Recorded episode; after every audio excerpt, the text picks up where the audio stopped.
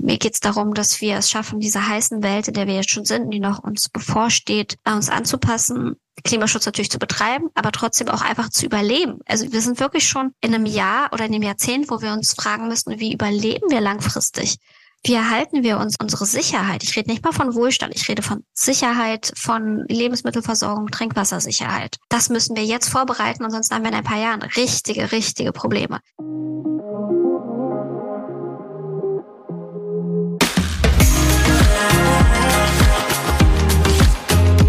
Hallo und herzlich willkommen zum Femtastics Deep Dive Podcast mit Anna und Lisa, den Gründerinnen des Magazins Femtastics. Wie wollen wir leben, arbeiten, lieben, fühlen? Wir ergründen mit ExpertInnen tabulos und offen Fragen, die uns bewegen und geben Impulse für Haltung, positive Veränderung und Lebensgestaltung.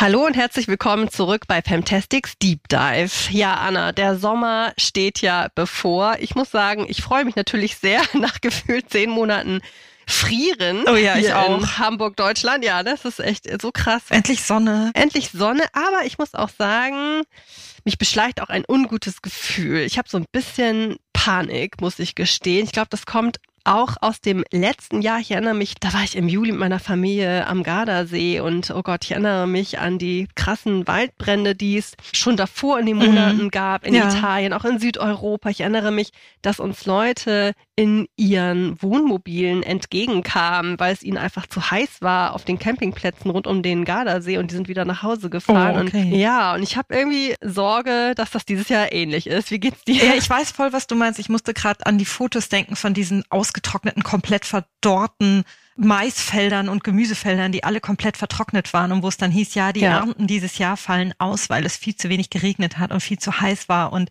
ich weiß noch, wie letzten August wie es so heiß war in Hamburg, dass es mir schon surreal vorkam. Also einerseits ja. fand ich schön und habe mich gefreut und dachte, okay, wow, ich muss gar nicht mehr irgendwie in den Süden fahren. Aber gleichzeitig war es auch sehr lang und wirklich einfach wahnsinnig heiß und auch so, dass viele, viele Menschen in meinem Umfeld auch richtige Kreislaufprobleme bekommen haben, weil sie diese Hitze überhaupt nicht ausgehalten haben. Total, das merke ich bei mir auch immer mehr. Also früher war das irgendwie kein Problem, 42 Grad mal in Indien oder so, aber jetzt kann ich es auch nicht mehr ab. Kinder ja irgendwie auch so gar nicht, ältere Menschen auch überhaupt nicht. Und ja, ich erinnere mich auch an ausgetrocknete Parkanlagen. Wir waren da irgendwie rund um Frankfurt im Taunus unterwegs. Das war auch irgendwie sehr erschreckend. Und auch dieses Thema Pools dürfen natürlich nicht mehr befüllt Stimmt, werden. Ja. Trinkwasser ne, wird rationiert. Dann hilft einem der Pool im Sommer auch nicht mehr zum nee. Abkühlen, wenn man den nicht mehr füllen darf oder seinen schönen Garten, den man sich angelegt hat, nicht mehr wässern darf. Da alles vertrocknet. Was ja auch total logisch ist, dass man das nicht mehr darf, wenn Wasservorräte knapp werden. In Frankreich und in vielen Voll. Nachbarländern war das ja schon länger so. Außer wenn man einen Brunnen hat, das ist natürlich noch ganz hilfreich. Da kannst du dann deinen Garten bewässern, aber mit Trinkwasser äh, sollte man das dann irgendwann vermeiden. Ja. Ja, ihr merkt schon, wir reden heute über das Thema Klimawandel, beziehungsweise die ja, Klimakatastrophe, die im vollen Gange ist. Nicht nur die Hitze, sondern ich erinnere mich auch an die Überschwemmungen im Ahrtal. Ja. Und auch jetzt in Italien vor kurzem gab es schlimme Überschwemmungen und Sturzbäche, die ganze Bäume und Landschaften Landschaften mitgerissen haben, wo Flüsse komplett über die Ufer getreten sind und ganz schlimme Katastrophen, die eigentlich regelmäßig passieren im Hinblick auf Extremwetter, was dann entweder die Hitze ist im Sommer bei uns oder eben Waldbrände, die auch oft passieren, mittlerweile auch in Deutschland, in Brandenburg, in anderen ja. Regionen, im Harz, wo alles irgendwie brennt oder vertrocknet und in anderen Ländern sowieso schon lange gang und gäbe sind und regelmäßig eintreten. Auf der anderen Seite dann eben diese Wassermassen oder auch der Anstieg der Meeresspiegel, der dann eher mhm. natürlich ein schleichender Prozess ist, nicht so plötzlich kommt wie ein Extremwetter, aber eben auch eine Erscheinung des Klimawandels ist, die schon sehr real ist und die kann man sich ja auch anschauen und veranschaulichen lassen, wenn man das mal machen möchte. Dafür gibt es ja eine Webseite. Lisa, du hast das ja mal ausprobiert, ne? Ja, das kann ich allen ZuhörerInnen auch durchaus mal empfehlen. Es gibt diese Seite coastal.climatecentral.org. Wir packen euch das auch in die Show Notes. Da kann man so ein bisschen sich ja simulieren oder anzeigen lassen, wie denn der Anstieg des Meeresspiegels zum Beispiel in 2030 aussehen würde oder könnte. Und wenn man jetzt mal zum Beispiel dahin schaut, wo wir wohnen, nämlich in Hamburg, dann ist das ein schon recht düsteres, beängstigendes Bild, beziehungsweise all die Küsten hier in Norddeutschland, auch in Holland, äh, Belgien, die wären extrem von Hochwasser betroffen. Also in Hamburg zum Beispiel die Stadtteile Harburg, Wilhelmsburg. Das alte Land. Das ganze alte Land stünde komplett unter Wasser. Amsterdam so wäre eigentlich auch abgesoffen, hart gesagt. Ja, ich glaube Antwerpen auch. Also kein schöner Anblick oder auch Bremen, alles rund um Bremen ist auch extrem betroffen und 2030 ist wie wir alle wissen, nicht wirklich weit entfernt. Und es sind auch keine fiktiven Szenarien, sondern die beziehen sich darauf, wenn der Temperaturanstieg global sich weiter so entwickelt wie bislang. Ja, genau. Man kann da auch ein bisschen mitspielen, auch sich anzeigen lassen, wie sich die Temperaturen entwickeln, auch ähm, jeweils je nach Region. Also ja, um das Ganze so ein bisschen greifbarer zu machen, also es ist ja schon mehr als greifbar genug, aber um das auch für die nächste Zeit, für die Zukunft mal sich anzuschauen, können wir diese Seite sehr empfehlen. Mhm. Ich finde aber, dass es für viele Menschen ist mein Eindruck noch gar nicht so greifbar ist. Also das Bewusstsein für diese ja. Klimaveränderung und den Klimawandel und auch die Klimakatastrophe, das Bewusstsein ist noch nicht, wie ich finde, ausreichend wirklich vorhanden bei Menschen. Also ich meine, mhm. im Frühjahr dieses Jahres oder im Winter haben sich ganz viele Menschen beschwert, dass in ihrem Skiurlaub auf den Skipisten kein Schnee lag. Ja. Da ist es dann plötzlich mal angekommen oder man beschwert sich darüber, dass man im Mexiko-Urlaub den ganzen Strand voller stinkender Algen liegen hat, die aufgrund des Klimawandels da angespült wurden oder dass man beim Tauchen gar nicht mehr die schönen Korallen sehen kann oder dass die Erdbeer- oder Spargelpreise bei uns angestiegen sind. Aber das sind dann solche kleinen Luxusprobleme, wo mal der Klimawandel ganz deutlich wird mm. und man dann aber immer noch auf so einem Level der, ah, es ist irgendwie unbequem, mm. ah, nervend, auf so einem Level bewegt man sich.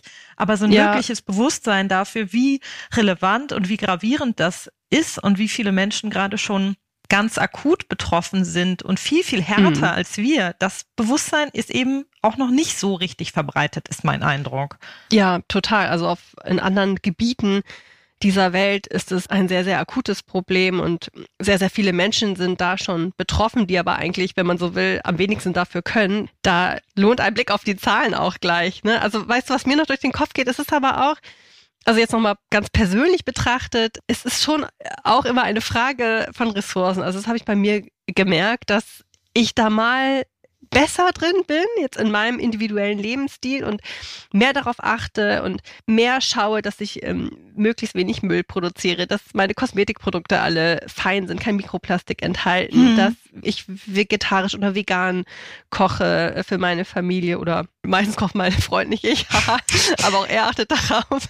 Kurzer Einschub. Aber ich merke schon, es bedarf auf jeden Fall Geld und es bedarf auch Zeit, sich damit wirklich gut zu beschäftigen. Und gerade wenn man in so stressigen Lebensphasen ist, also ich, ich denke zum Beispiel an die Geburt meines zweiten Kindes, mhm. da hatte ich auf einmal wieder viel weniger Ressourcen, wirklich bedacht, ja, einfach zu schauen, ob, also obwohl ich da ja mehr Gründe hätte, wenn man so will. Also Kinder mhm. können können, sprechen wir auch später drüber, können ein guter Grund sein, sich umso mehr Gedanken zu machen, dass das Leben der Menschen und der Tiere auf diesem Planeten irgendwie noch erträglich bleibt. Ja, und Aber, welche Welt ja, wir, wir für sie schaffen oder ihnen hinterlassen, ne, den folgenden Generationen. Ja. Total. Aber gerade in so einer Zeit auch der Krisen, der Gleichzeitigkeit der Krisen, also ich erinnere mich an die Corona-Pandemie, dann der Ukraine-Krieg, auch da rutscht das dann wieder so ein bisschen mehr in den Hintergrund, was natürlich eigentlich überhaupt nicht sein darf. Aber es ist natürlich auch irgendwie menschlich, dass mhm. man dann zeitweise auch wieder überfordert ist mit dieser Gänze der Herausforderungen an unser Leben. Ja, einerseits das und andererseits finde ich es auch wichtig, dass oft wir die Probleme ja noch verdrängen und woanders hinschieben. Also man kann es mhm. natürlich persönlich mental verdrängen, weil man sagt, ich möchte mich nicht mit diesem sehr unangenehmen oder vielleicht auch beängstigenden, vielleicht auch Panik auslösenden Thema beschäftigen. Also ignoriere ich es lieber. Und es ist ja auch faktisch so, dass wir oft die Probleme auf andere Länder abwälzen. Also unseren Müll exportieren. Ja den klimaschädlich produzierten Strom aus anderen Ländern beziehen, anstatt das bei uns zu machen und dann sagen, okay, wir haben ja nur sauberen Strom, lauter solche Sachen, die dann einfach woanders stattfinden und hier bei uns dann eben schnell ignoriert werden können. Total. Aber warum muss man natürlich weiterhin ein, sein Bewusstsein dafür schärfen und warum muss man natürlich immer mehr und mehr darüber reden und auch Forderungen stellen. Dafür gibt es eine Reihe von Fakten und Zahlen, die wir euch jetzt hier gern nochmal ja, zusammengefasst an die Hand geben wollen. Warum gibt es überhaupt dieses Ziel, auf das man sich global beim Pariser Klimaabkommen geeinigt hat, dass wir den globalen Temperaturanstieg auf 1,5 Grad Celsius begrenzen wollen, wobei man sagen muss, dass wir jetzt aktuell schon bei einem Temperaturanstieg von 1,2 Grad im Vergleich zum vorindustriellen Zeitalter sind. Also so viele Jahre sind das gar nicht, in denen wir schon sehr viel CO2 ausgestoßen haben und einen Temperaturanstieg eigentlich schon sehr, sehr schnell verursacht haben. Und warum sagt man jetzt, naja, diese paar Grad mehr, wie man meinen könnte, von 1,2 auf 1,5 Grad, warum sind die so relevant?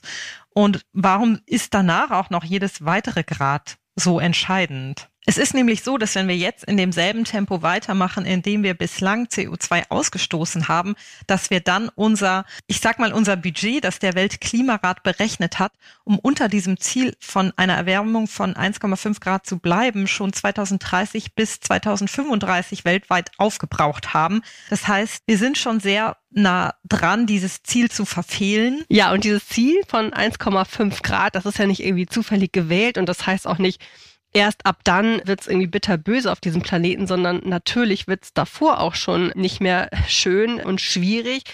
Aber 1,5 Grad, warum? Weil da eben auch bestimmte Kippelemente, Kipppunkte gekippt werden oder in Bewegung kommen, die die Kettenreaktionen zur Folge haben, die sich dann eigentlich nicht mehr aufhalten lassen. Da geht es zum Beispiel um Permafrostböden, die immer schneller abtauen werden. Dadurch steigen die Meeresspiegel immer mehr, Korallen verschwinden und Extremwetter werden immer häufiger. Ja, und bei den Permafrostböden, da muss ich direkt mal einhaken, weil das finde ich persönlich mhm. wirklich so schockierend und da entsteht bei mir so eine Panik und ich möchte jetzt hier nicht Panik auslösen, aber ich möchte gerne dazu beitragen oder wir möchten gerne dazu beitragen, das Bewusstsein für diese Situation zu vergrößern. Bei den Permafrostböden ist es ja so, dass wenn die tauen, also zum Beispiel in Sibirien, Alaska und Grönland, dann setzen die Unmengen von Kohlenstoff, also Methan frei, und zwar mehr, als wir seit der Industrialisierung produziert haben. Und das wiederum wird dann den Klimawandel noch weiter beschleunigen. Und so ist das bei diesen ganzen Kippelementen. Also ja. wenn die, deshalb heißen die ja auch Kippelemente, wenn die kippen,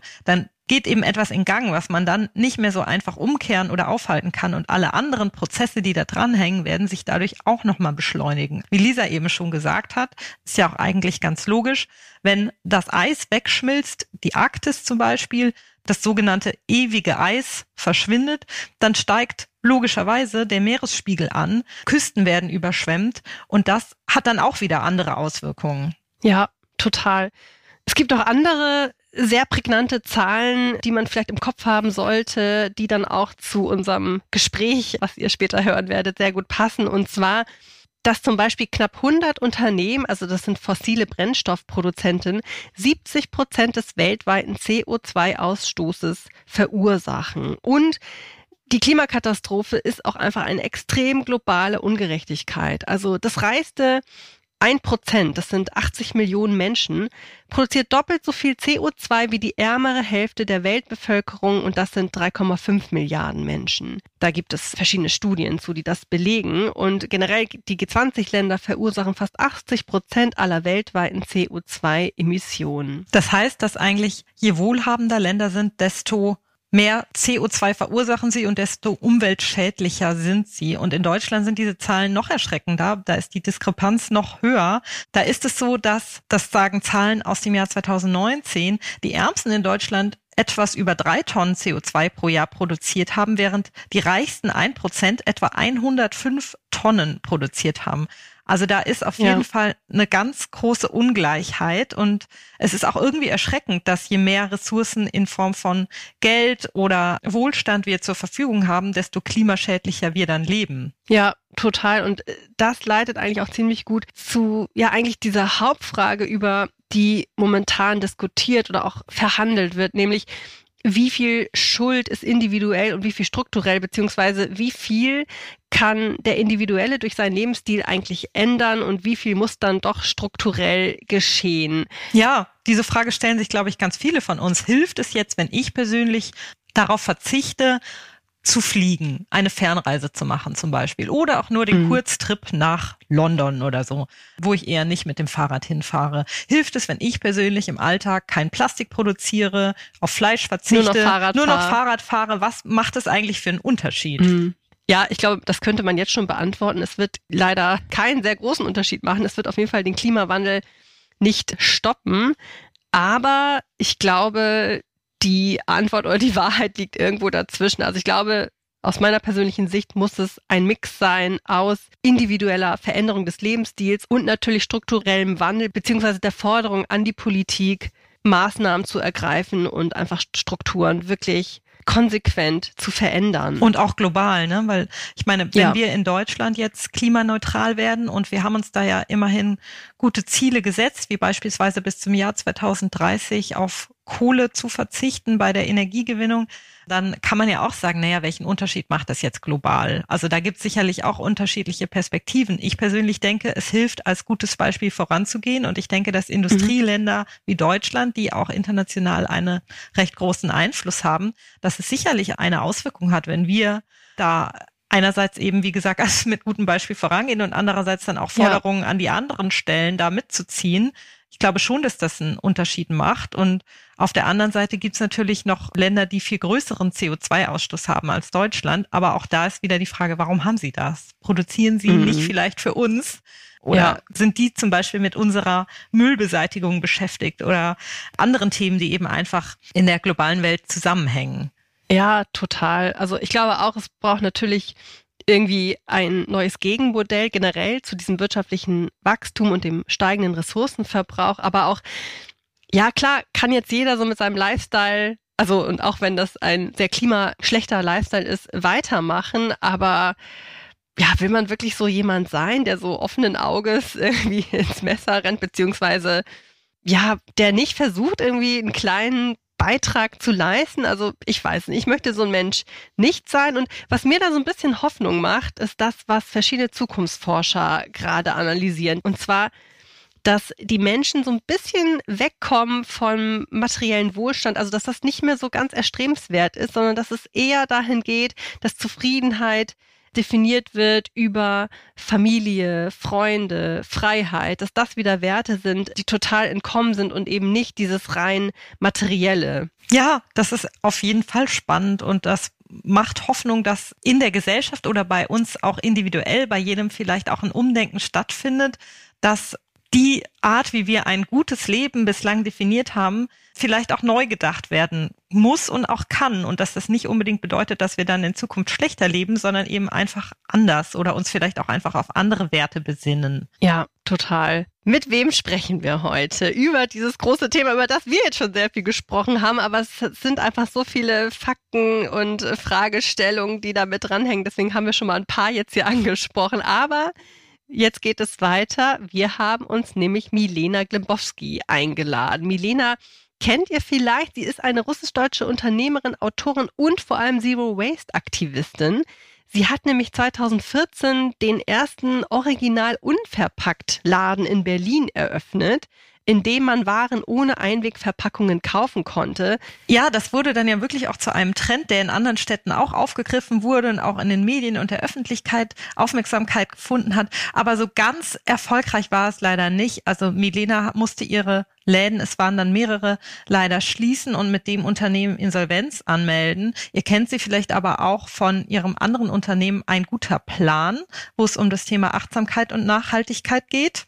Und vor allen Dingen hat sich Milena immer weiter in dieses Thema Klimabewusstsein und auch Leben mit der Klimakrise eingearbeitet. Ja, und sie hat jetzt ein neues Buch geschrieben, was gerade erschienen ist. Das heißt Überleben in der Klimakrise. In diesem Buch beschäftigt sie sich wirklich mit dem Hier und Jetzt, also mit dem Status quo, aber natürlich auch mit der Zukunft, aber was wir jetzt schon machen können, welche Vorkehrungen wir vielleicht auch treffen können, um uns an das wandelnde Klima anzupassen. Und in einige Aspekte dieses Themas möchten wir jetzt mit Milena tiefer eintauchen. Ja, hallo und herzlich willkommen, liebe Milena bei Fantastics Deep Dive. Wir freuen uns, dass du heute bei uns zu Gast bist. Ich freue mich auch sehr, sehr da zu sein. Sehr schön. Milena, du hast gerade ein neues Buch geschrieben, das da heißt Überleben in der Klimakrise, was jetzt gerade erschienen ist und über dieses Thema des Buches, über dieses große Thema Klimakrise wollen wir heute mit dir sprechen. Aber vielleicht mal ganz zu Beginn, wie anstrengend war es denn eigentlich, ein Buch über die Klimakrise zu schreiben? Ehrlicherweise war das Anstrengendste nicht die Inhalte und diese ständige, ah, die Welt geht unter, wir haben nichts unter Kontrolle, mhm. sondern ich glaube eher das, was viele Eltern kennen. Bei mir war jede zweite Woche in diesem Winter Kita-Ausfall, Notbetreuung ja. und ständig umorganisieren. Mhm. Und ich glaube wirklich, es hat mehr Kapazitäten gefressen, Kinderbetreuung zu organisieren, mit Freunden, äh, Verwandten, Eltern mein Dorf irgendwie zusammenzuhalten, als dieses Buch zu schreiben. Das war echt dagegen kleiner so ein Nachmittagsspaziergang. Das finde ich jetzt überraschend. Fühle ich.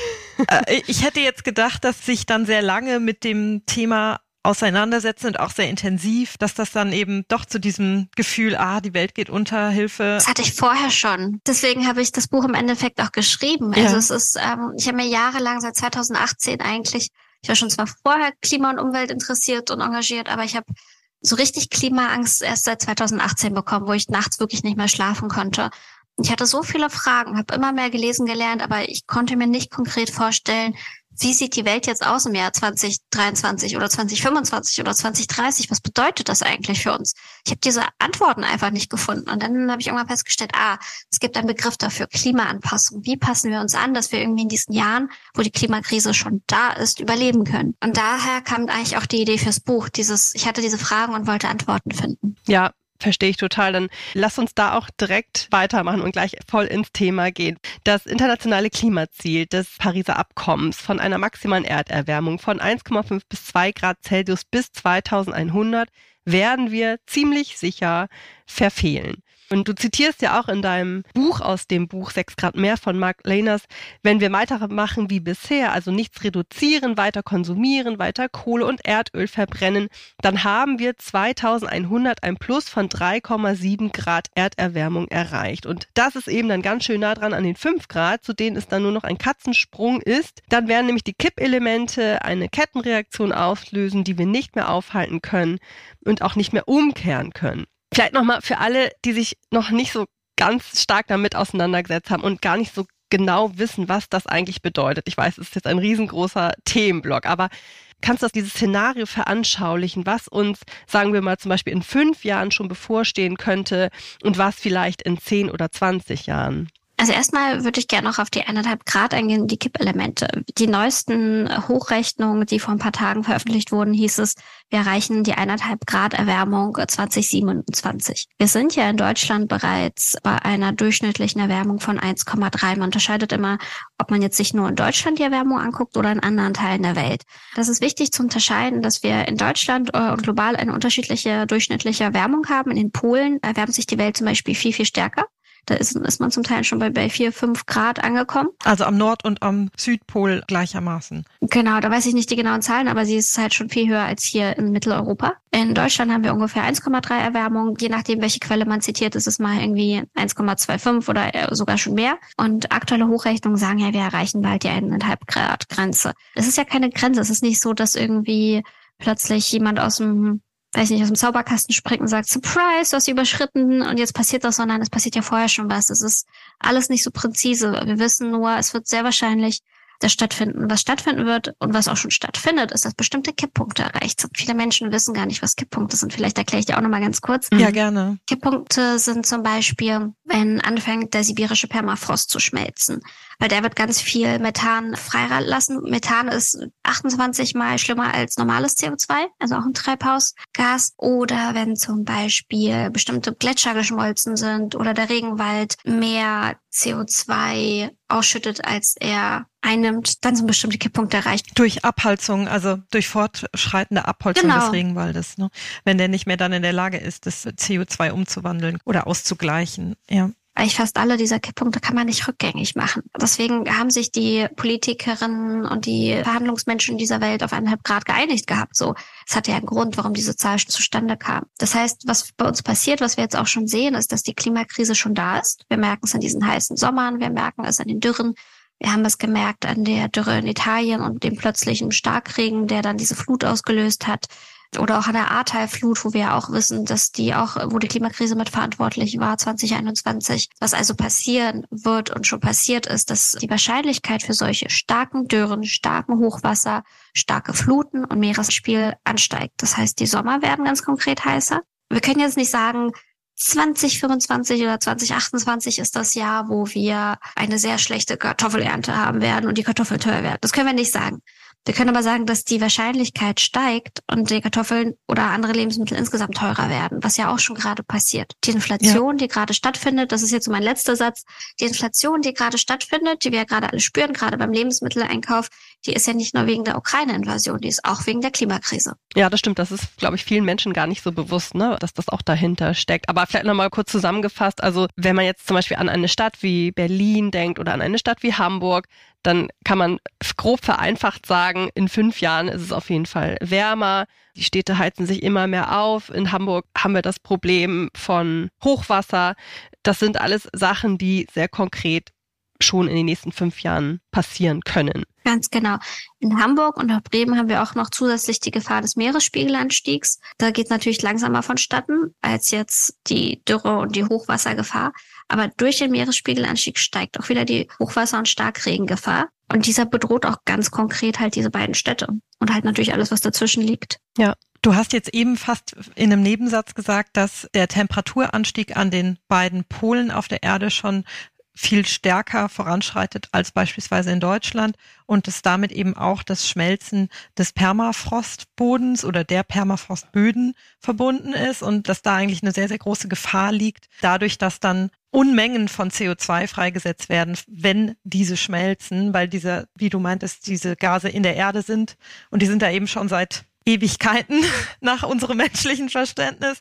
Und wenn die eben freigesetzt werden, dann ist das ja eigentlich viel schädlicher, als was wir bislang an CO2 in die Erdatmosphäre ausgestoßen haben. Darauf würde ich jetzt gerade gerne nochmal eingehen, weil du eben gesagt hast, da steigt die Temperatur schon viel schneller an und diese Gefahr ist damit ja eigentlich sehr akut, oder nicht? Ja, also plötzlich versteht man, warum sich Menschen auf die Straße kleben und irgendwie ihre Sicherheit und riskieren, ins Knast zu gehen weil sie diese Gefahren sehen. Was noch hinzukommt, ist ja nicht nur das Methan, was aus dem Permafrost rauskommen kann, sondern auch Bakterien, Viren. Wir wissen nicht, welche Pandemien auf uns zukommen. Wir haben jetzt ja schon eine irgendwie durch. Ihr habt mich am Anfang gefragt, wie halte ich das denn eigentlich aus, um ein Buch mhm. zu schreiben und mich damit zu beschäftigen ich mache mich auch ein bisschen drüber lustig, um ehrlich zu sein. Das ist so, ich versuche das alles ein bisschen mit Humor zu sehen und zum Beispiel bei den Permafrostviren denke ich, oh krass, es wäre mega witzig, wenn da so ein Zombie-Virus rauskäme und dann hätten wir tatsächlich sowas, wie wir das aus den Horrorfilmen kennen und dann fängt bei mir Kopfkino an und das finde ich wiederum so lustig. Das ist so deine Coping, deine Coping-Strategie, um genau, überhaupt genau. irgendwie mit den Themen, ja. Das ist eine Art, damit umzugehen. Und Antidepressiva, aber ähm, Ja, da, darüber schreibst du tatsächlich auch ne, in deinem Buch. Das haben wir natürlich gelesen. Ja, dass das einfach da natürlich einen sehr engen Zusammenhang gibt, wenn man so stark in dieses Thema eintaucht, was auch hier absolut nachvollziehbar ist. Auf der anderen Seite, das rechnen wir dir ja natürlich hoch an, setzt du dich ja seit vielen Jahren ganz insbesondere dafür ein, dass auch Menschen individuell nachhaltiger konsumieren und irgendwie schauen, dass sie ihr Leben nachhaltiger gestalten. Und du hast auch mit deinem Laden original unverpackt einen Teil zu geleistet. Und wir wissen ja zum Beispiel auch heute, es hat sich rumgesprochen, dass dieser CO2-Fußabdruck eine Erfindung der Ölindustrie ist, um die Verantwortung von der Industrie auf Einzelpersonen abzuwälzen. Was, glaube ich, so die Frage der Zeit gerade ist, wie viel ne, kann ich individuell mitwirken und was ist das große strukturelle politische Problem, was in erster Linie gelöst werden müsste? Aber anschließend an diese Frage, konsequenzlos ist ja unser individueller Lebensstil natürlich auch nicht, oder? Also was ist da deine Haltung zu? Er hat sich tatsächlich in den letzten Jahren sehr stark verändert. Einfach weil ich sehr viel gelernt habe und nicht nur von diesem genialen PR-Stand von der Ölindustrie, die uns weiß macht, dass jeder unserer Mini-Entscheidungen einen großen Einfluss hat. Klar, die summieren sich und die haben einen Einfluss, aber nicht vielleicht auf die Klimakrise. Ich habe das im Buch auch ganz schön erklärt, finde ich. Es war für mich tatsächlich sehr auch emotional schwierig, weil ich einfach echt zehn Jahre meines Lebens auf äh, hingearbeitet habe mit nachhaltiger Konsum. Nachhaltiger Konsum ist alles, so jeder von uns kann einen Schritt machen, Bambuszahnbürste, dies, das. Und dann aber sich weiterzuentwickeln und zu sagen, ja, okay, ich kann nicht die Klimakrise und nicht die Umwelt damit retten mit jedem kleinen Einkauf, den ich mache. Aber was ich bewegen kann, ist, ich kann Inhaberin geführte Läden unterstützen. Ich kann im Kleinen schauen, dass da faire Arbeitsverhältnisse unterstützt werden, dass die Menschen fair bezahlt werden, gute Arbeitsbedingungen haben, einen Job mit Sinn und im Kleinen was verändern, was auch Auswirkungen aufs Große hat, weil heute finden wir viele gute Naturkosmetik-Alternativen, plastikarm in Drogeriemärkten. Das wäre nie ohne die Unverpacktlädenbewegung entstanden und die Unverpacktladenbewegung wäre nie ohne ihre Kundinnen entstanden. Auch dass generell im Bio-Obst-Gemüsebereich so viel mehr auf Plastik verzichtet wird als im Vergleich zu zehn Jahren. Dass jetzt in Berlin zumindest Mehrwegalternativen eine Pflicht sind in der Gastronomie, das hätte ich mir nie denken können. Also im Kleinen kann man viel verändern, wenn viele Leute es machen, weil es einen sozialen Effekt hat. Das ist ganz stark. Die Klimakrise aufhalten kann man, glaube ich, damit nicht. Womit man die Klimakrise aufhalten kann und warum viele Menschen jetzt auf die Straße gehen seit vielen Jahren, ist Aktivismus, ist Druck machen, sind strukturelle Veränderungen. Deswegen habe ich zum Beispiel auch in meinen in den ganzen Kapiteln, wo es um Klimaanpassung geht, auch immer angefangen mit den strukturellen Anpassungen, die jetzt passieren müssen. Mhm. Und danach erst mit dem Privaten, weil der Druck muss hoch oben äh, zu den Verantwortlichen. Ich habe in meiner Karriere mit sehr vielen PolitikerInnen gesprochen, Europaabgeordnete, Bundestagsabgeordnete. Die waren bei mir im Laden. Ich war bei denen auf Veranstaltungen. Und ich stelle fast allen immer die gleiche Frage, was kann ich machen, damit da oben was passiert? Wie kann ich euch unterstützen? Wie kann ich Druck machen? Und die sagen, der Wille muss von der Bevölkerung kommen. Wir können nur krasse, harte und große Veränderungen anstoßen, wenn wir merken, dass die Bevölkerung uns unterstützt. Also man spielt sich so ein bisschen den Ball hin und her. Ich wollte gerade sagen, das ist doch aber wieder, ne, ähm, irgendwie klingt ja auch wieder nach einer Ausrede so ein bisschen, also das Verschieben von der Verantwortlichkeit dann doch wieder auf das Individuum. Genau, aber das Individuum muss nicht seinen Konsum ändern. Das Individuum muss fordern, das Individuum muss einfordern, dass Gesetze eingehalten werden, dass Gesetze gemacht werden und entsprechend wählen und dann halt nicht auf das kurzfristige Ding hoffen, ja geil, der Diesel bleibt günstig, sondern halt langfristig gucken, okay, was passiert jetzt eigentlich hier für mich und meine Enkelkinder und meine Kinder. Kannst du noch mehr Beispiele dazu nennen, wie dieser Protest oder Aktivismus aussehen kann, weil nicht jeder oder jede möchte sich jetzt wahrscheinlich auf die Straße kleben. Das wird ja auch heiß diskutiert gerade. Da können wir gern später auch noch mal was zu sagen. Und die Wahlen finden eben auch nur alle vier Jahre statt. Und vier Jahre sind jetzt in Anbetracht der Fakten eine relativ lange Zeit. Absolut. Und da spielen dann wieder so viele Faktoren mit rein. Was können oder müssen deiner Meinung nach alle Menschen der Bevölkerung sonst noch tun? Also wenn man sich nicht gerade auf die Straße kleben möchte, möchte ich übrigens auch nicht, ist auch nicht mein Bedürfnis. Es gibt andere Wege des Protests, natürlich. Ich habe langsam das Gefühl, Demonstrationen sind immer noch wichtig. Also auch wenn man, ich immer wieder sehr viele frustrierende Momente nach Demonstrationen hatte, Petitionen können immer theoretisch was bewegen. Jetzt in Berlin haben wir leider so eine Diktatorin am Start wie die Giffey, die einfach zwei Volksentscheide einfach komplett ignoriert hat. Einmal den Deutsche Wohnen und Co. in eigenen Volksentscheid und den Klimavolksentscheid wo man sich fragt, wie geht das eigentlich in einer Demokratie? Aber die Frau stammt scheinbar aus einem anderen Universum. Entschuldigt. Für mich ist es so, sie Dolores Umbridge unserer Generation. Also es ist, ich habe sehr starke Gefühle dieser Frau gegenüber. Ja. Und keine guten. Ja. Das sind halt diese klassischen demokratischen Mittel. Aber ich bin großer Fan von zivilen Ungehorsam. Es gibt mehr Aktionen des zivilen Ungehorsams als nur Kleben. Ich habe im Buch auch Andreas Malm interviewt, der sagt, wir müssen halt die Infrastruktur kaputt machen. Wir müssen das so machen, dass es so viel Widerstand bei diesen fossilen Energieträgern, Pipelines und so weiter, dass es ein Investitionsrisiko ist. Und das hat man zum Beispiel jetzt auf Rügen gesehen. Das war so ein geiles Beispiel. In Rügen hätte ein LNG-Terminal gebaut werden sollen.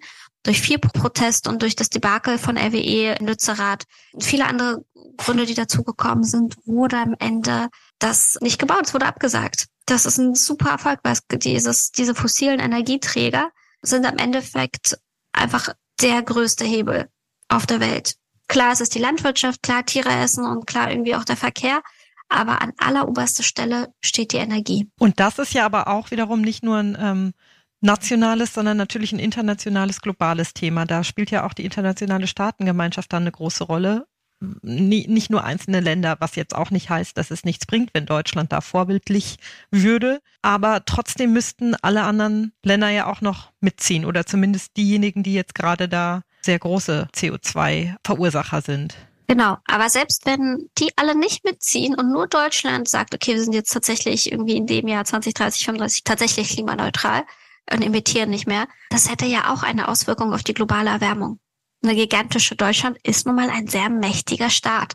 und ein sehr mhm. erfolgreicher, ein starker Exporteur. Und dann kommt halt nochmal der Vorbildeffekt, ne? wenn so ein mächtiges Wirtschaftsland wie Deutschland das macht, das hat Einfluss. Und dann kommt hinzu, es ist resilient. Also bei meinem Buch geht es ja gar nicht so stark um Klimaschutz. Klimaschutz ist ein Nebenthema. Es machen ganz viele Leute, haben ganz tolle Bücher über Klimaschutz geschrieben, was passieren muss.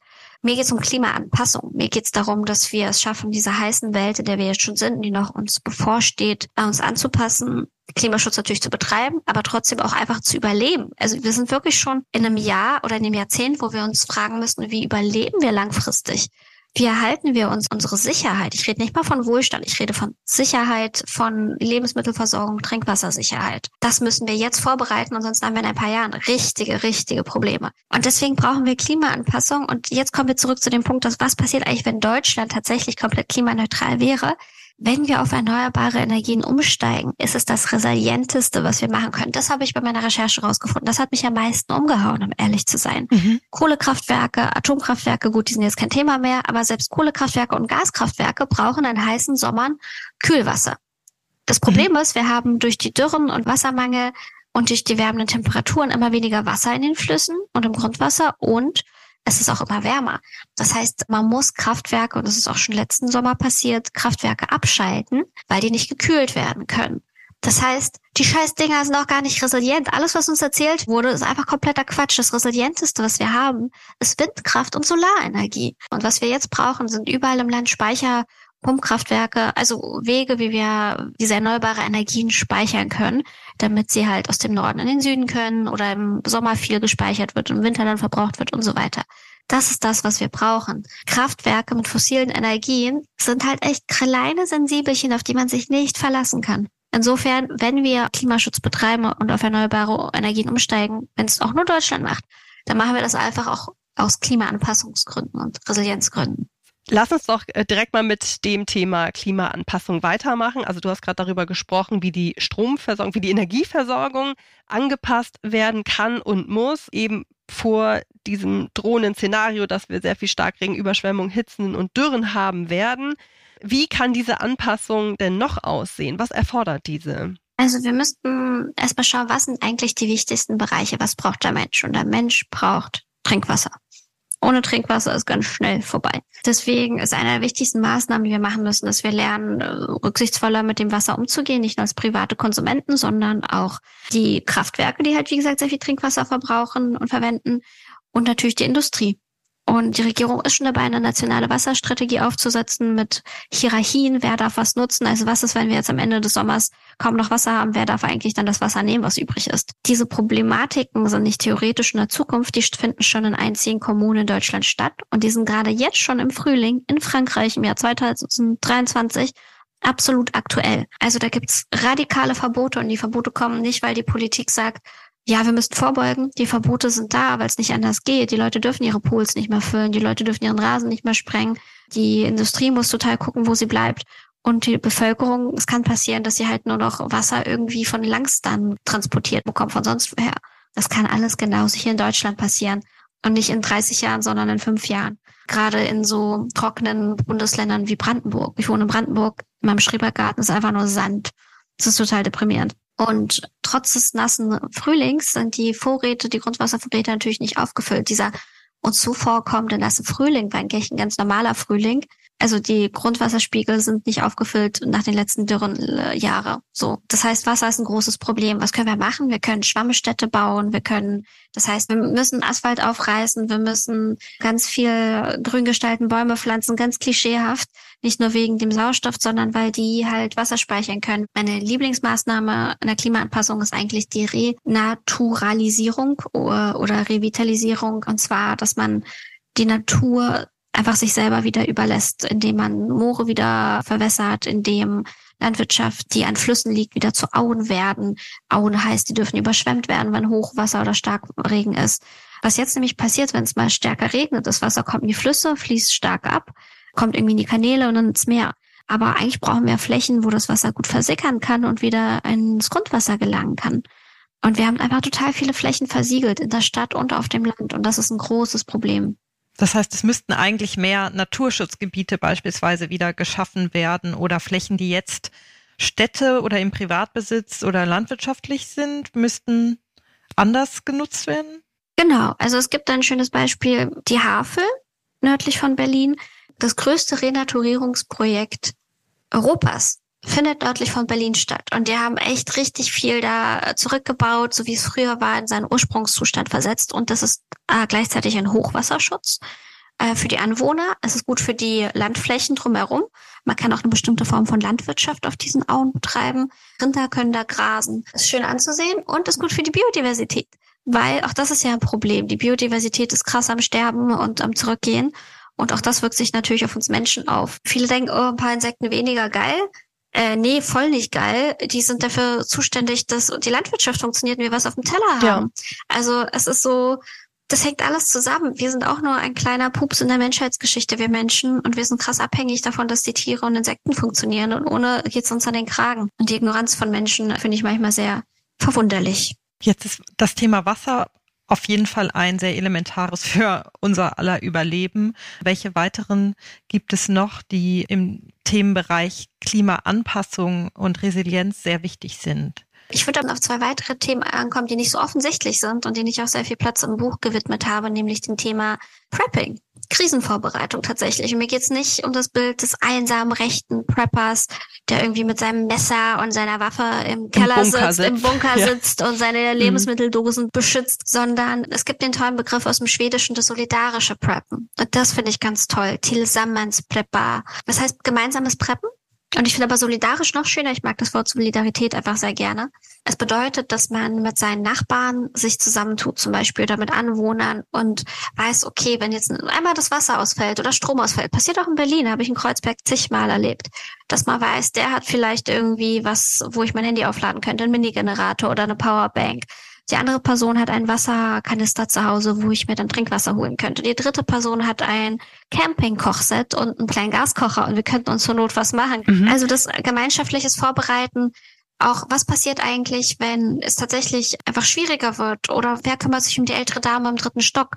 Also dieses Nachbarn kennenlernen, sich austauschen, so ein bisschen wie wir das auch während Corona gemacht haben in der ersten Welle. Das ist total wichtig. Das kostet kein Geld, Nachbarn kennenzulernen. Und jeder kann irgendwie mit dem, was er kann, auch mit Fähigkeiten beitragen, dass es gut funktioniert.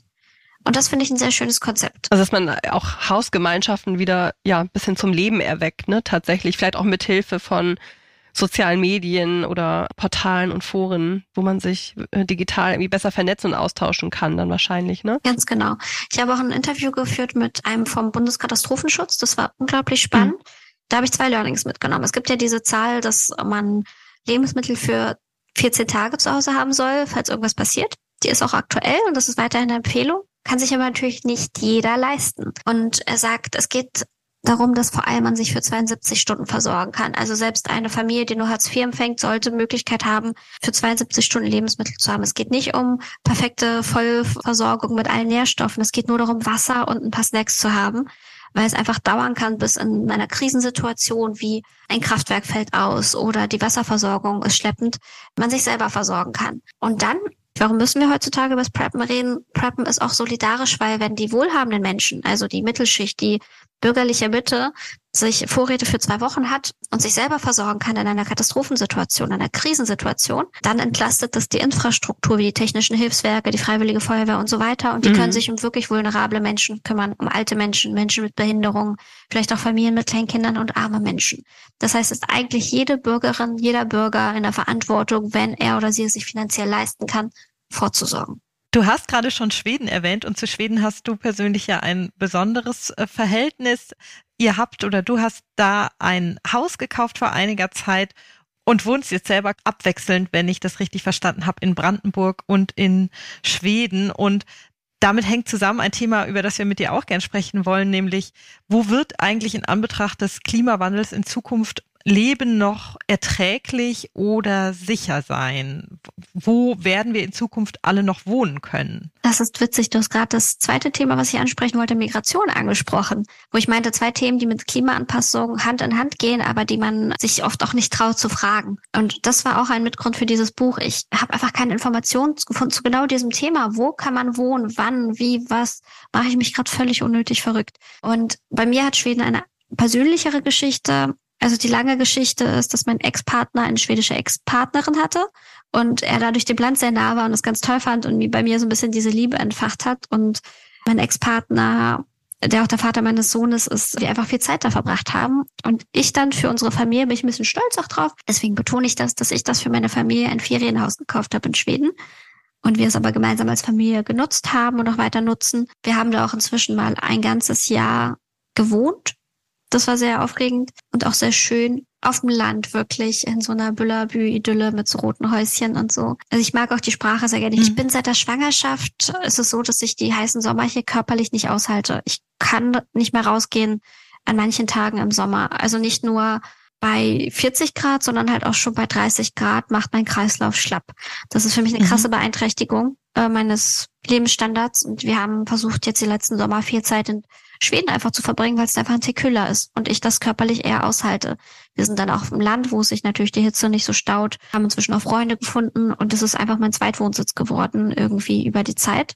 Genau, aber wo können wir leben? Und ich glaube tatsächlich, dass in Städten langfristig das Überleben schwierig wird. Wir haben einmal den Wärmeinseleffekt in Städten, gerade in großen Städten.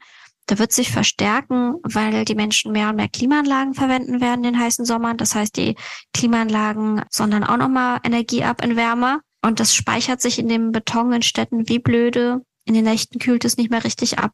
Und dann haben wir die Hitze. So.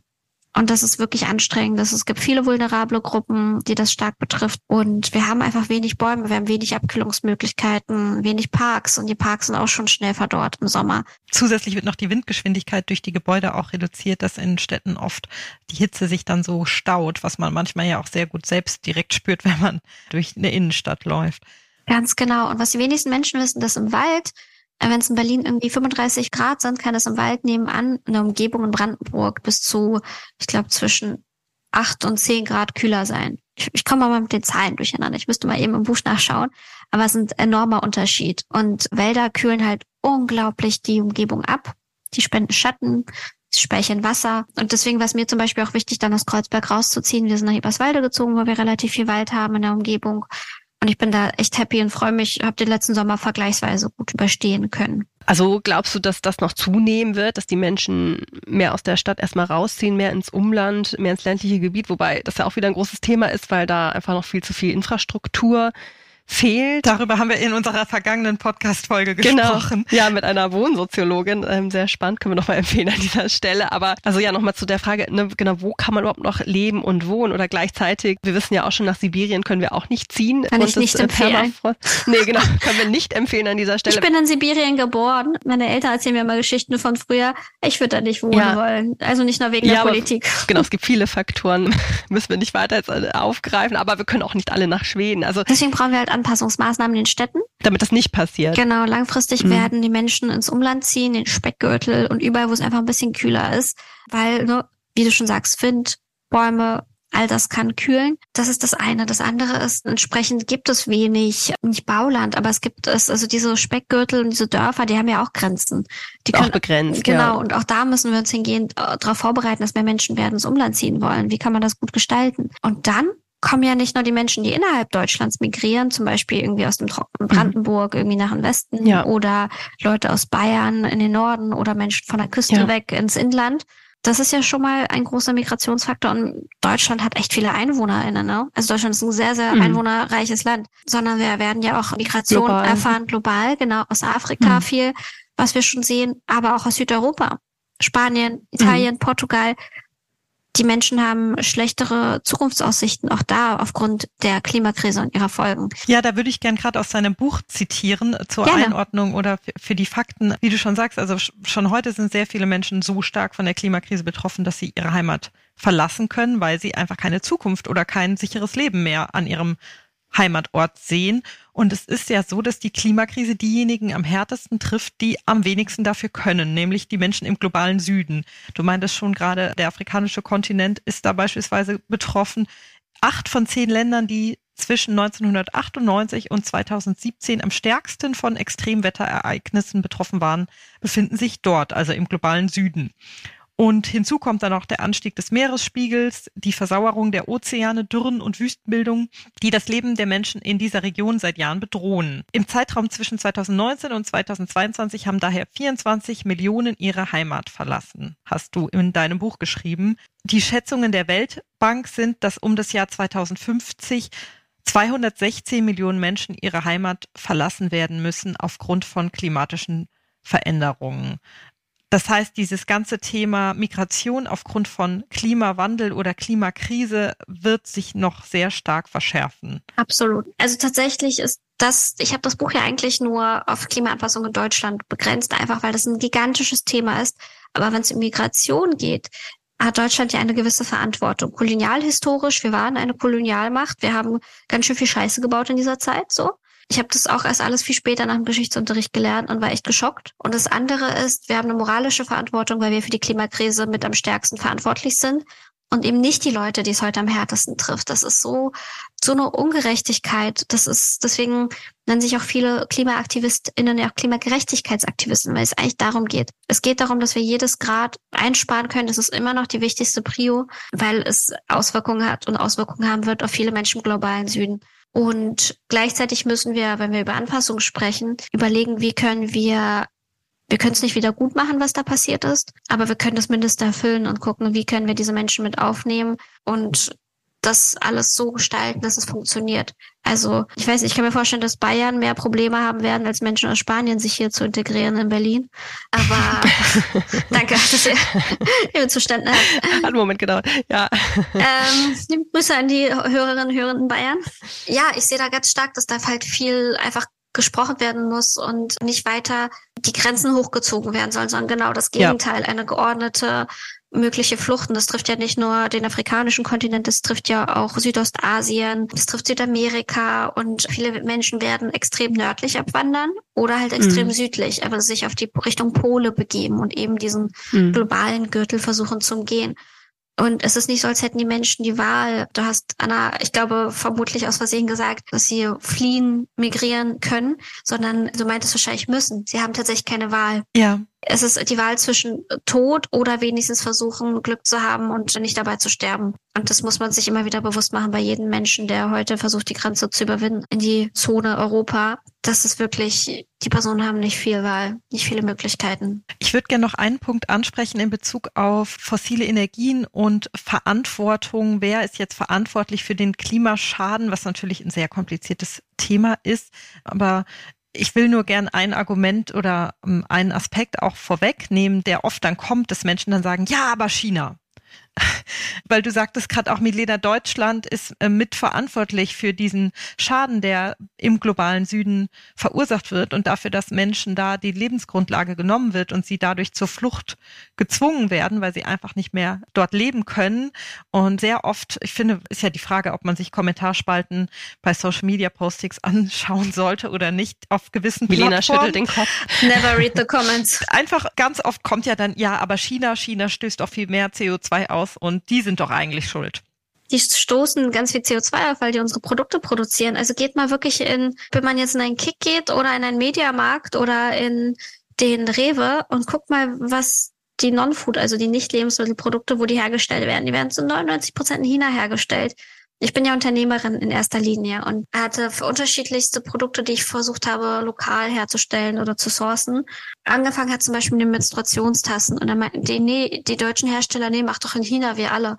Also es gibt oft gar nicht die Hersteller mehr in Deutschland für. Man hat oft nicht die Wahl. Es ist einfach die ganze Produktion findet in China statt. Ein guter Plan wird in global auch. Global, ja. ja. Also nicht alle nur für Länder sondern ja. produzieren mhm. da. Und ein guter Plan zum Beispiel, meine Firma, die wir produzieren in Deutschland, aber auch da diese Lieferkette aufrechtzuerhalten und uns durchzusetzen, zu sagen, ja, wir nehmen in Kauf, dass wir eine geringere Marge haben, weil es uns so wichtig ist, unseren Werten entsprechend zu handeln. Also man macht sich damit es nicht leichter. Und ja. dieses, naja, Fingerzeig auf China, so, ey, China tut mehr für erneuerbare Energien als Deutschland irgendwie in den letzten 30 Jahren. So, woher kommen denn unsere ganzen PV-Anlagen so? Also, das ist, die werden uns mit einem Schnipsen überholen und ganz schnell umstellen, sobald sie es können. Das heißt, der wichtige Punkt dabei ist zu bedenken, warum stößt China so viel CO2 aus und für wen wird da eigentlich produziert und für wen kommen da diese ganzen fossilen Brennstoffe zum Einsatz? Nämlich leider dann doch auch mit für uns. Ganz genau. Ich habe gerade noch was rausgekramt, nämlich es gibt eine Postkarte zum Buch, die wir ein paar Menschen mitgeschickt haben. Mhm. Und ich habe dem Marketing-Team von Ulstein, wo mein Buch erschienen ist, Zitate rausgesucht.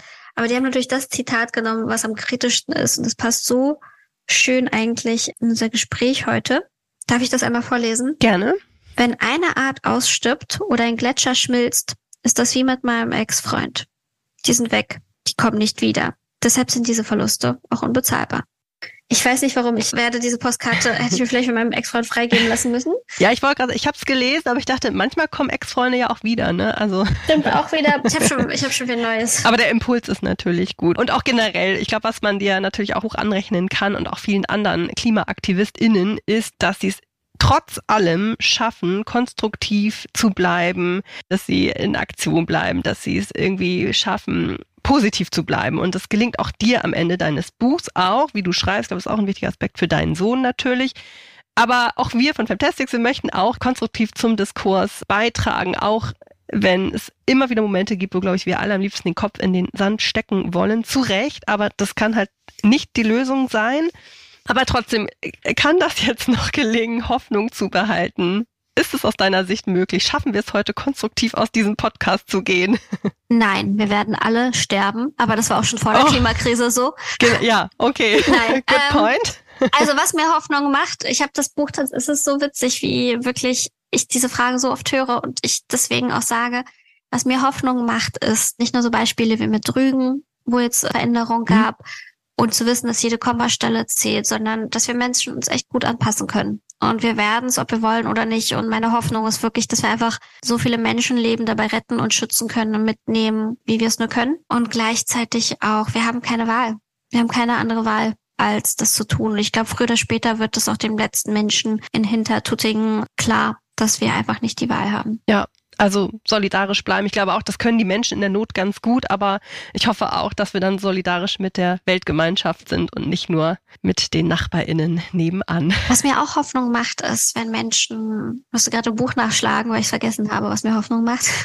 aber was mir tatsächlich Hoffnung macht, ist, wenn Menschen reden, wenn sie merken, der größte Einfluss, den sie haben, ist mit dem Onkel sprechen, mit der Tante sprechen, mit der Nachbarin sprechen, Gemeinsamkeiten suchen und denen immer wieder die Zusammenhänge erklären dass sie eben wegkommen von den blöden Medien, die alles versuchen einfach runterzubrechen, wo die Grünen immer mhm. an einem schuld sind oder ein gewisser Minister, sondern sagen, nee, es ist doch komplizierter, aber wir können es schaffen und das ist auch gut für dich. Und darauf ist so ein bisschen meine Hoffnung, dass das, das eigentlich, eigentlich sind Menschen ja im Grunde gut, das glaube ich auch. Ich glaube, alle wollen immer nur geliebt werden, so. Mhm. Und überleben eigentlich auch. Und überleben, genau das auch. Und ich glaube, wir sind echt solidarische Menschen. Und ich glaube deswegen, dass es klappen wird, aber es ist halt noch ein harter Weg und es muss was dafür getan werden. Es wird nicht von alleine passieren. Und es besteht auch immer noch etwas Hoffnung, dass wir Klimaziele doch einhalten und alles zumindest verlangsamen können oder nicht in die absolute Katastrophe stürzen. Denn wenn man jetzt handelt und Dinge ändert, was du auch sagtest, es gibt Hebel, wenn man die jetzt bedient, dann besteht eben die Möglichkeit, noch was zu verändern. Absolut. Auf einer globalen Ebene. Auf einer globalen Ebene, aber wir müssen halt auch parallel uns vorbereiten, weil die bestimmte Hebel sind halt schon umgelegt und bestimmte Krisen, Konsequenzen, Folgen finden einfach schon statt. Vielen Dank für das Gespräch und für deine Einblicke und Insights, liebe Milena. Es hat uns sehr gefreut, mit dir zu sprechen. Ebenso, mir hat es auch sehr viel Spaß gemacht. Ja, das war unser Gespräch mit Milena Glembowski. Ich glaube, man hat sehr gut rausgehört, dass sie sich einfach schon sehr, sehr lange mit diesem Thema und diesen ganzen, ja auch bedrohlichen Fakten beschäftigt und dass sie da sehr zerrissen auch ist teilweise zwischen Optimismus und Pessimismus und düsterem Humor. Ja, genau, aber was ich total verstehen kann, dass das so wirklich ja ihre Strategie ist, um einfach mit diesem Thema umzugehen. Aber ich finde es toll, wie sie es schafft, eben auch in ihrem Buch dann doch konkrete Maßnahmen zu benennen, die wir politisch, aber auch privat umsetzen können, um eben eine klimaresiliente Gesellschaft zu schaffen und dass sie trotzdem am Ende ihren Optimismus nicht verliert. Und das ja, würden wir so gern auch an euch weitergeben, dass ihr es vielleicht trotzdem schafft, euch weiterhin mit diesem Thema zu beschäftigen, ein Bewusstsein zu entwickeln. Was kann man vielleicht noch individuell ein bisschen anpassen am eigenen Lebensstil? Um vielleicht doch noch das Schlimmste abwenden zu können. Und vielleicht den einen oder anderen Menschen in eurem Umfeld auch das Buch einfach mal zuzuschieben oder zu schenken. Vielleicht den Menschen, die den Klimawandel noch leugnen oder sich einfach gar nicht damit beschäftigen und stattdessen lieber, was weiß ich, die nächste Fernreise oder Auto, ein Auto kaufen. Ein Auto kaufen. ja, und geht auf Demos. Das nehmen wir uns auch wieder mehr vor. Wer es kann, wer die Ressourcen hat, kann sich gern auch aktivistisch engagieren, im Kleinen wie im Großen. Pflanzen im Garten pflanzen, also Bäume im Vorgarten finde ich auch immer noch schön, auch wenn das eine ganz mini, mini kleine Geste ist, aber es ist für mich so symbolträchtig. Ja, total. Ja, also ihr findet sicherlich, wenn ihr möchtet, viele verschiedene individuelle Wege, euch mit diesem Thema auseinanderzusetzen und vielleicht etwas Positives beizutragen. Wir persönlich werden da auch weiter an uns arbeiten. Auf jeden ja. Fall hoffen wir, dass ihr Impulse mitgenommen habt aus unserem Gespräch mit Milena und wir freuen uns, wenn ihr unserem Podcast eine Bewertung da lasst, wenn er euch gut gefällt und ihn auch weiterempfehlt an andere Menschen in eurem Umfeld. Ja, und ihr könnt uns auch auf Steady jetzt unterstützen. Da findet ihr uns unter dem Namen Femtastics und könnt uns auch finanziell supporten, wenn ihr ein paar Euros pro Monat übrig habt für unabhängigen Journalismus. Vielen Dank und dann hören wir uns in zwei Wochen. Bis bald!